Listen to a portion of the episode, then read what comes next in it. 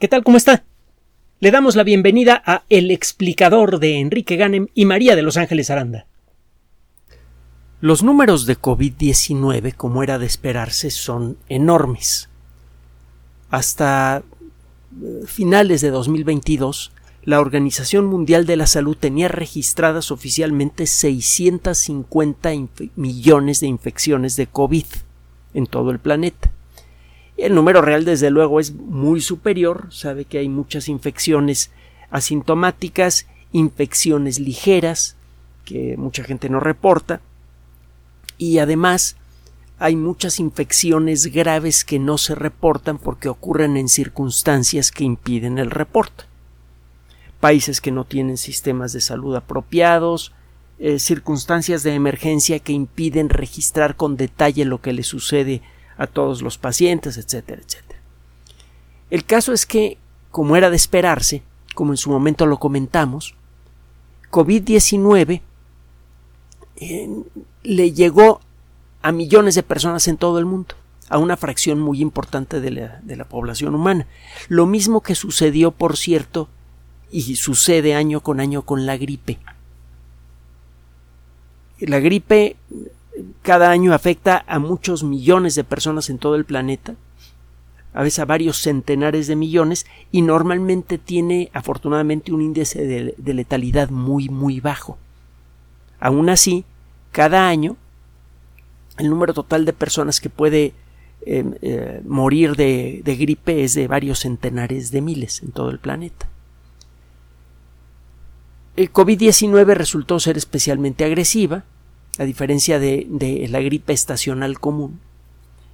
Y bueno, ya, ya, ya no sabemos la historia. A lo largo de eh, los años de la pandemia nosotros hemos seguido el desarrollo de los trabajos de investigación que tratan sobre el tema. Obviamente no hemos podido seguir todos, son muchos, pero sí eh, esperamos, eh, le presentamos suficientes trabajos para darle una idea de lo que se iba averiguando sobre la naturaleza del virus y sobre la enfermedad misma.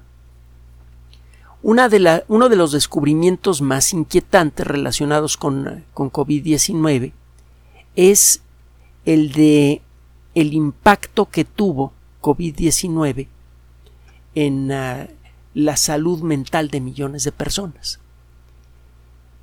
El COVID-19 es ah, una enfermedad que afecta prácticamente a todo el cuerpo. De hecho, en eh, las autopsias que se han realizado en personas que mueren de COVID-19 se encuentra el virus en el cerebro. No solamente en el sistema nervioso en general, sino en el cerebro mismo.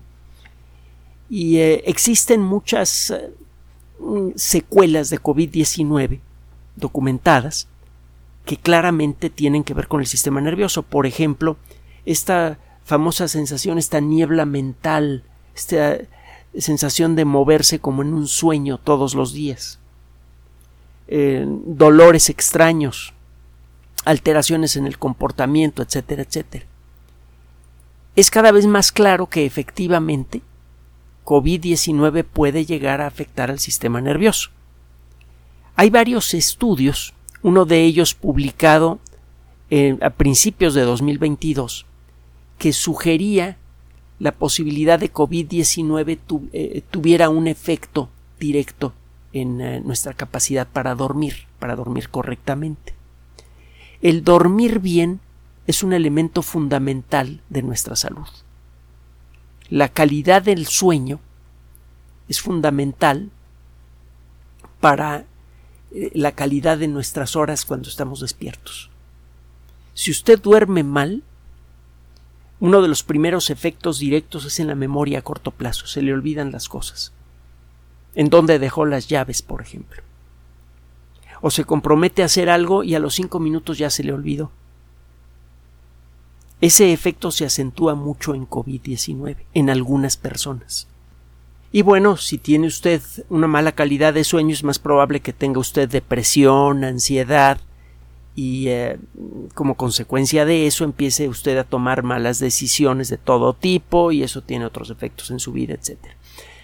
Entre los primeros estudios que se hicieron en relación al sueño y COVID-19, eh, estuvieron aquellos que buscaban entender el efecto que tenía el aislamiento producido por la pandemia en los patrones de sueño. El encontrarse encerrado continuamente en un, en un lugar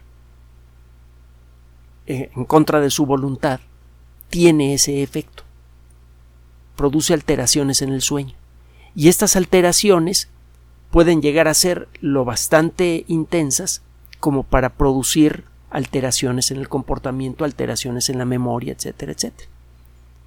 Entonces, cuando eh, muchos pacientes de COVID-19 comenzaron a reportar que tenían eh, problemas para dormir, que eh, algunos de ellos tenían ansiedad, depresión, etcétera, etcétera, lo primero que, pensaron muchos investigadores es, bueno, pues esto debe ser consecuencia de la falta de sueño, como era de esperarse. se hacen los estudios iniciales y bueno, sí, desde luego que se encuentra una, una correlación. Sería sorprendente que no ocurriera. Es cierto que el, eh, dormir mal puede ser consecuencia de quedar encerrado y eso pasa con COVID-19. Otros estudios, este estudio que le menciono, aparece publicado en una, eh, en, en, una sitio que integra trabajos publicados sobre temas médicos y que en principio pueden ser leídos por cualquier persona, o cuando menos los resúmenes. El, estudio sobre patrones, el, primer estudio, uno de los primeros estudios iniciales sobre patrones de sueño en personas eh, durante la pandemia de COVID-19 aparece en una revista que se llama Sleep Medical Review y puede ser consultado en un sitio electrónico que concentra trabajos eh, de medicina que se llama PubMed Central, PVM PubMed, así de corrido, como de publicaciones médicas, y luego la palabra central. Hay una organización en los Estados Unidos que se, eh, eh, se llama Institutos Nacionales de Salud, así que con mayúscula. Es una colección de centros de investigación que se dedican a estudiar distintos aspectos de la salud humana forman una gran meta institución, los NIH, y tienen una biblioteca nacional de medicina, que depende del Centro Nacional de Información Biotecnológica. Esa información es accesible mayormente al público en general, y allí encuentra este tipo de estudios. Pues bien, en, eh, la primera consecuencia clara, inevitable, de la pandemia y del encierro que, que exigió es la alteración de los patrones de sueño por el encierro mismo. Pero según iba avanzando la pandemia y según se hacían cada vez más y más estudios, empezó a quedar claro que había algo más, que muchos de los problemas que tenía mucha gente para dormir no se explicaban únicamente por el encierro, sino que de alguna manera COVID-19 podría estar afectando de manera importante el funcionamiento general del sistema nervioso.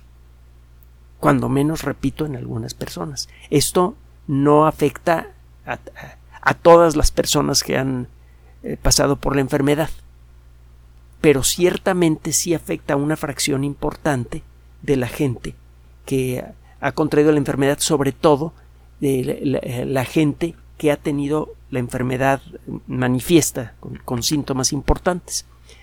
Hay un análisis, se llama un metaanálisis, que es un análisis que analiza los datos publicados por otros, eh, por otros investigadores. Alguien se pone a estudiar cómo ha afectado COVID las personas con síntomas de COVID-19 en tal región de los Estados Unidos, porque es ahí en donde tiene la información disponible. Otra persona lo hace en otro país otro grupo de investigación lo hace en Europa, etcétera, etcétera. Y a alguien se le ocurre tomar esas publicaciones, obviamente dando los créditos apropiados, y generar un estudio de los estudios, en donde se pueden sacar conclusiones eh, basándose en los datos generados por muchos estudios sobre muchos miles de personas. Uno de los eh, metaanálisis más recientes estima que el 52% de las personas que han contraído COVID sufren alteraciones del sueño durante la infección, solo mientras están enfermos. La forma más común de alteración del sueño es el insomnio, no es la única forma de, en la que el sueño se ve alterado. Cuando dormimos, pasamos por etapas en donde el sueño es muy ligero, es fácil despertarse en cualquier momento, y etapas de sueño profundo. No tenemos todavía una idea completa de qué papel tiene en nuestra salud cada una de estas etapas del sueño, pero es claro que lo tiene. COVID-19 puede involucrar alteraciones en el patrón de sueño. La persona parece dormida, pero no duerme bien. Por ejemplo, puede tener pesadillas o sueños muy intensos que, aunque no sean desagradables, eh, impiden digamos que el cerebro se desconecte un poco para que ocurra la labor de limpieza necesaria durante el sueño. Cuando dormimos, por un lado, a nivel físico, el cerebro se está deshaciendo de moléculas que se gastaron durante el día. Cuando estamos conscientes, las neuronas trabajan a, plena capacidad. Y cuando hace usted operar cualquier maquinaria, sea un automóvil, o sea la maquinaria molecular de nuestro cerebro a plena capacidad, pues ocurre un cierto desgaste. Al automóvil hay que cambiarle el aceite, ponerle gasolina, cambiarle alguna cosilla por allí. En una célula es necesario deshacerse de aquellas moléculas que eh, fueron rotas durante el proceso eh, activo. Las proteínas que hay en el interior de una célula y que están haciendo eh, su labor se desgastan y es necesario eh, reciclarlas o cuando menos romperlas y arrojar los fragmentos al, torrente sanguíneo para que estos fragmentos sean filtrados por los riñones y salgan del cuerpo. Esto no se puede hacer a plena capacidad durante el día. El proceso está ocurriendo. Se están gastando proteínas y están siendo procesadas y sacadas de, nuestras células, en particular del sistema nervioso, pero no con la suficiente agilidad. Al final del día, se han acumulado restos de proteínas destruidas y otras moléculas que han sido procesadas por el metabolismo rápido que tienen las células del sistema nervioso cuando estamos despiertos. Durante el sueño, todo eso es procesado. Se limpia la célula de residuos químicos. Pero además, el sistema nervioso como sistema de cómputo, de alguna manera que estamos empezando a entender, revisa las experiencias del día y decide cuáles vale la pena conservar y cuáles no. Para que esto ocurra es necesario que el cerebro se desconecte por completo. Durante una buena parte de la noche no soñamos. No existimos en un sentido bastante real. El yo desaparece durante algunas etapas de unas etapas largas cuando dormimos bien. Y durante esas etapas se está haciendo mantenimiento al software de nuestro cerebro, en particular a las memorias de lo ocurrido durante el día, la forma en la que interpretamos esas memorias, la decisión de si esas memorias vale la pena o no conservarlas.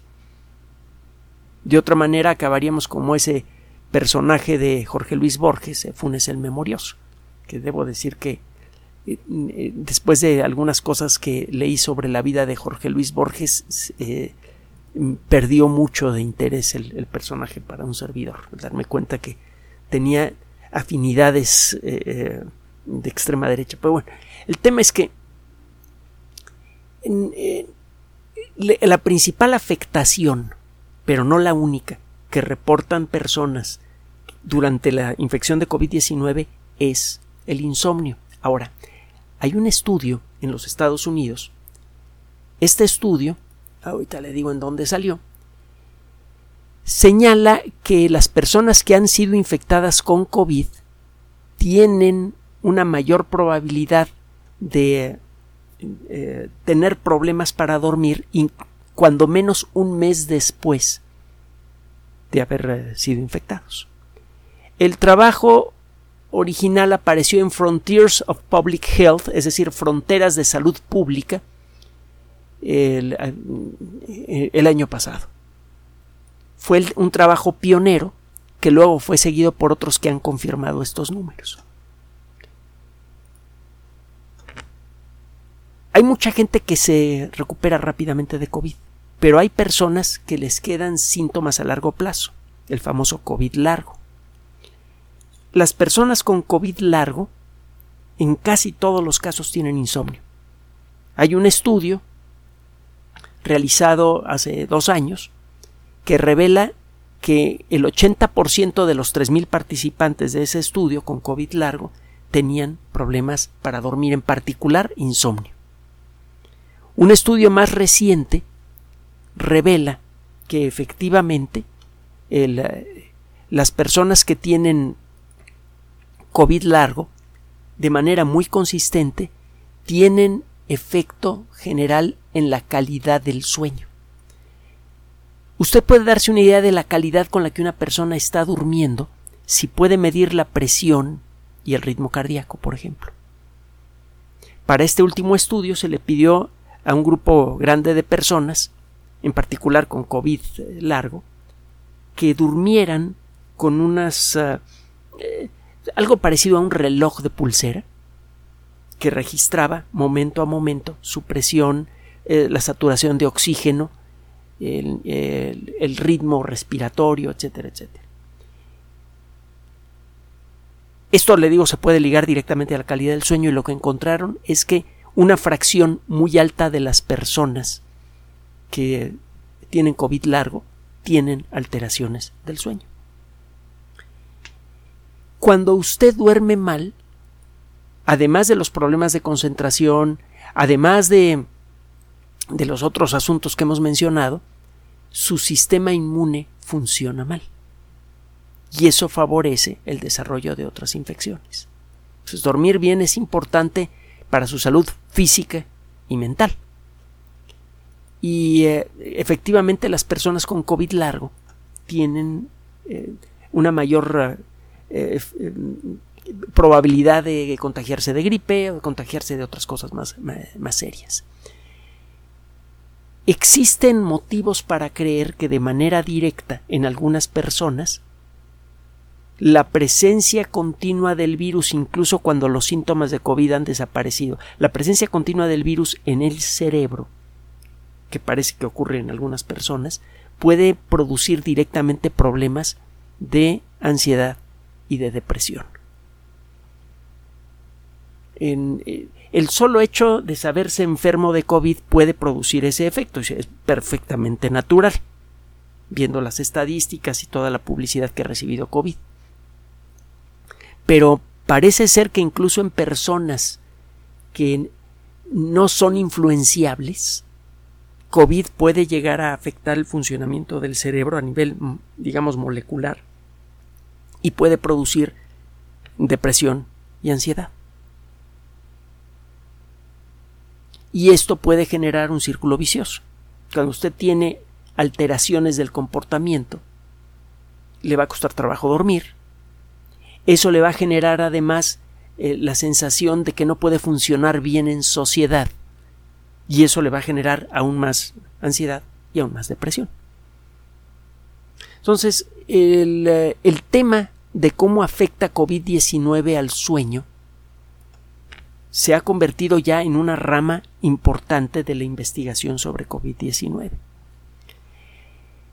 Hay un estudio que fue realizado a lo largo de 2020 y cuyas conclusiones se han venido sacando a lo largo de, de 2021-2022, en donde se estudió a nivel internacional cómo afecta al sueño COVID-19. Como le mencionaba hace un momento, hay muchas cosas que explorar con respecto a las alteraciones del sueño. Una forma de alteración del sueño es el insomnio, otra es en la calidad del sueño. Bueno, este proyecto se realizó en 14 países en el 2020.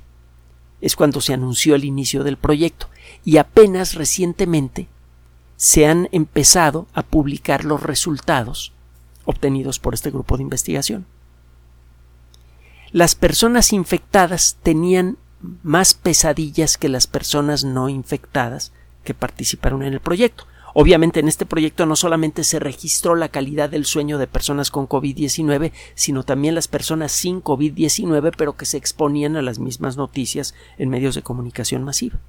Y se encontró que efectivamente las personas con COVID-19, sean eh, imaginativas o no, sean de, de naturaleza nerviosa o no, tenían más pesadillas que las personas que participaron en el estudio y sin COVID-19.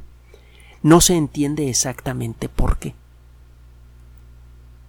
Pero lo cierto es que cuando usted tiene pesadillas frecuentes y muy intensas, eso es un indicio de una mala calidad de salud mental. Eso generalmente está ligado como mínimo a problemas de ansiedad o depresión y en casos más extremos a otro tipo de problemas por ejemplo, en, desarrollo de esquizofrenia y este tipo de cosas en casos muy, muy raros. Entonces, lo, lo que se puede hacer en este momento, si tiene usted alteraciones del sueño, independientemente que estén ligadas a COVID-19 o no, pero particularmente de manera especial, si tiene usted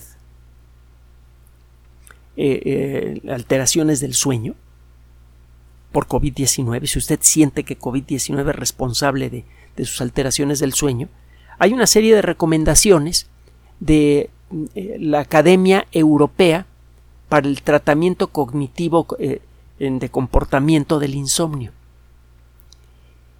Las recomendaciones son consecuencia de los trabajos realizados por expertos en sueño en distintas partes del mundo y son recomendaciones que le digo valen para cualquier persona que tenga problemas para dormir, haya tenido o no COVID. Mantener un ciclo regular de sueño, dormirse a la misma hora, levantarse a la misma hora, forzarse a ello. Eh, en el caso de muchas personas, el poner el despertador a una cierta hora funciona bien. Al cabo de un tiempo ya no tiene ni que ponerlo. No sé si le habrá pasado, pero en mi caso de desde, joven he, usado, usé despertador para tener que levantarme temprano y eh, llegó un momento en el que yo me paraba para evitar que el despertador sonara. Lo mismo le debe pasar a usted. Entonces, eh, su, primera ayuda es el, el, el, reloj. Dormirse a la misma hora, levantarse a la misma hora. Las cosas que le generan tensión a lo largo del día, pues hay que hacerlas. Algunos trámites o eh, visita a un doctor, identifique usted aquellas cosas que le producen tensión nerviosa que tiene usted que hacer y en la medida de lo posible y sin generarse problemas, trate de pensar y actuar sobre estos, eh, estos asuntos de manera limitada y trate de hacerlo en horas específicas del día. Si tiene usted que pensar y actuar sobre algo que le produce tensión, trate, por ejemplo, que sea en la mañana. Y trate de el resto del día sacar de la cabeza aquellas cosas que le producen tensión. Allí la mejor ayuda es una agenda, así de simple. Poner en la agenda lo que tiene que hacer y asegurarse que estas cosas que tiene usted que hacer y que pueden llegar a producir tensión se, hagan a una hora específica del día dependiendo de cómo funciona usted. Una recomendación es que se hagan en la primera mitad del día para que tenga usted el resto del día para sacar eh, cualquier otra cosa que le preocupe de la cabeza. Use su, su cama para dormir o para compartir tiempo con su pareja, pero nada más. No use la cama para otra cosa. Eh, vaya a dormir y levántese en el momento en el que sienta la necesidad de hacerlo. El eh, despertarse y quedarse en, la cama adormilado es una mala idea. Se despierta, parece. No se guarde las cosas que, que siente. Hable con las personas que tiene cerca. El, conservar las cosas para uno eh, intensifica este tipo de síntomas. trate de que el lugar en donde duerme sea lo más oscuro posible. Trate de evitar ver televisión o ver pantallas luminosas, incluso de teléfono celular, una hora antes de dormirse. Esto tiene un efecto muy importante en la calidad del sueño.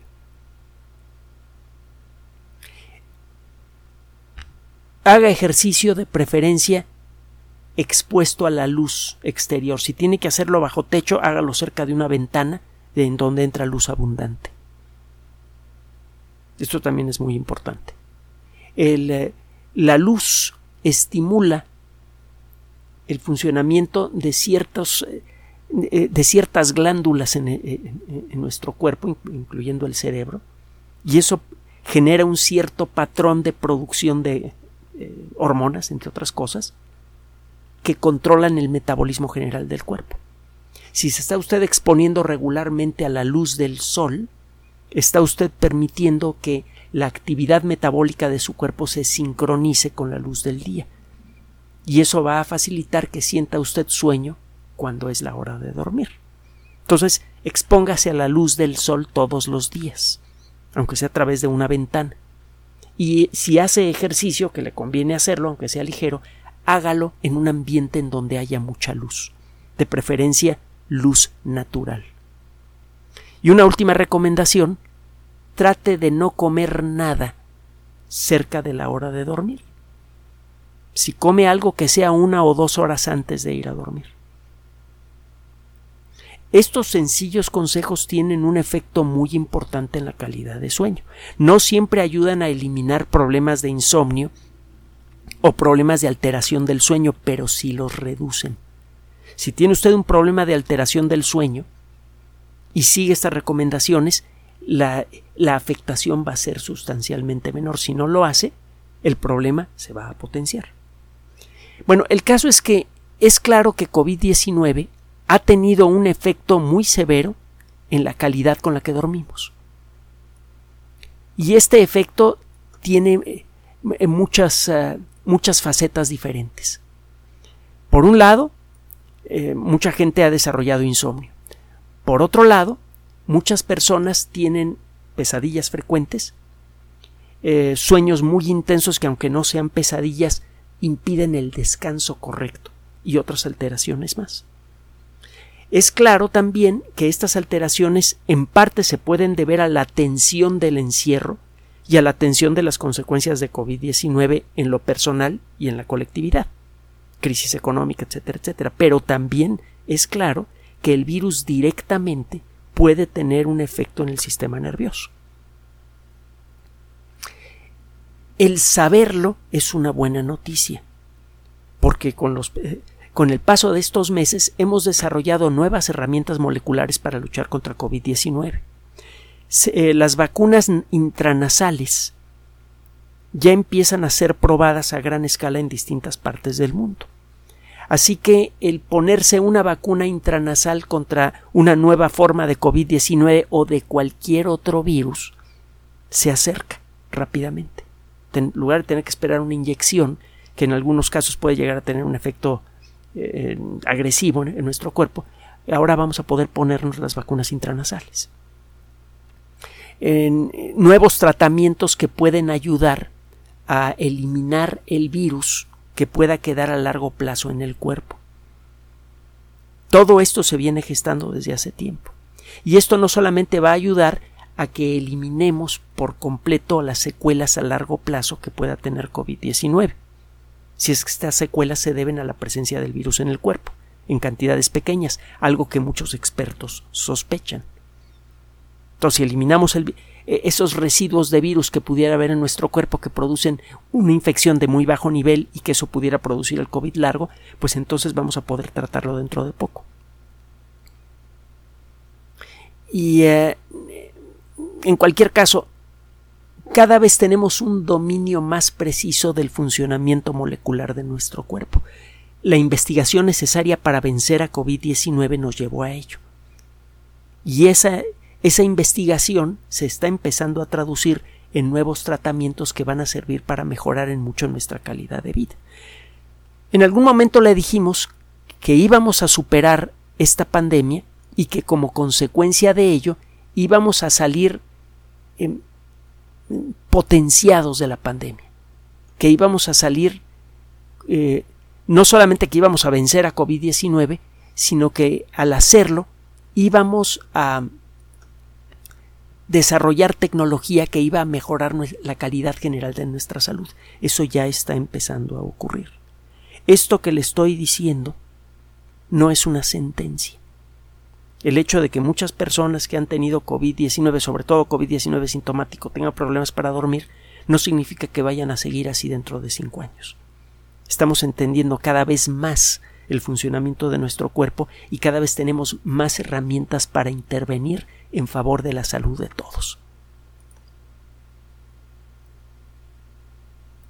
Gracias por su atención. Además de nuestro sitio electrónico www.alexplicador.net, por sugerencia suya tenemos abierto un espacio en Patreon, el explicador Enrique Ganem, y en PayPal, el explicador patrocinio por los que gracias a su apoyo sostenemos este espacio. Puede usted descargar gratuitamente estos audios en formato MP3 en Spotify y en iTunes como El Explicador sitio oficial y en SoundCloud como El Explicador y con formato de video en YouTube en El Explicador sitio oficial. Recuerde nuestras redes sociales de siempre, Twitter Enrique-Ganem y en Facebook Enrique Ganem sitio oficial, El Explicador y los grupos que usted ya conoce. Finalmente, el explicador siempre somos María de Los Ángeles Aranda y Enrique Ganem. Gracias.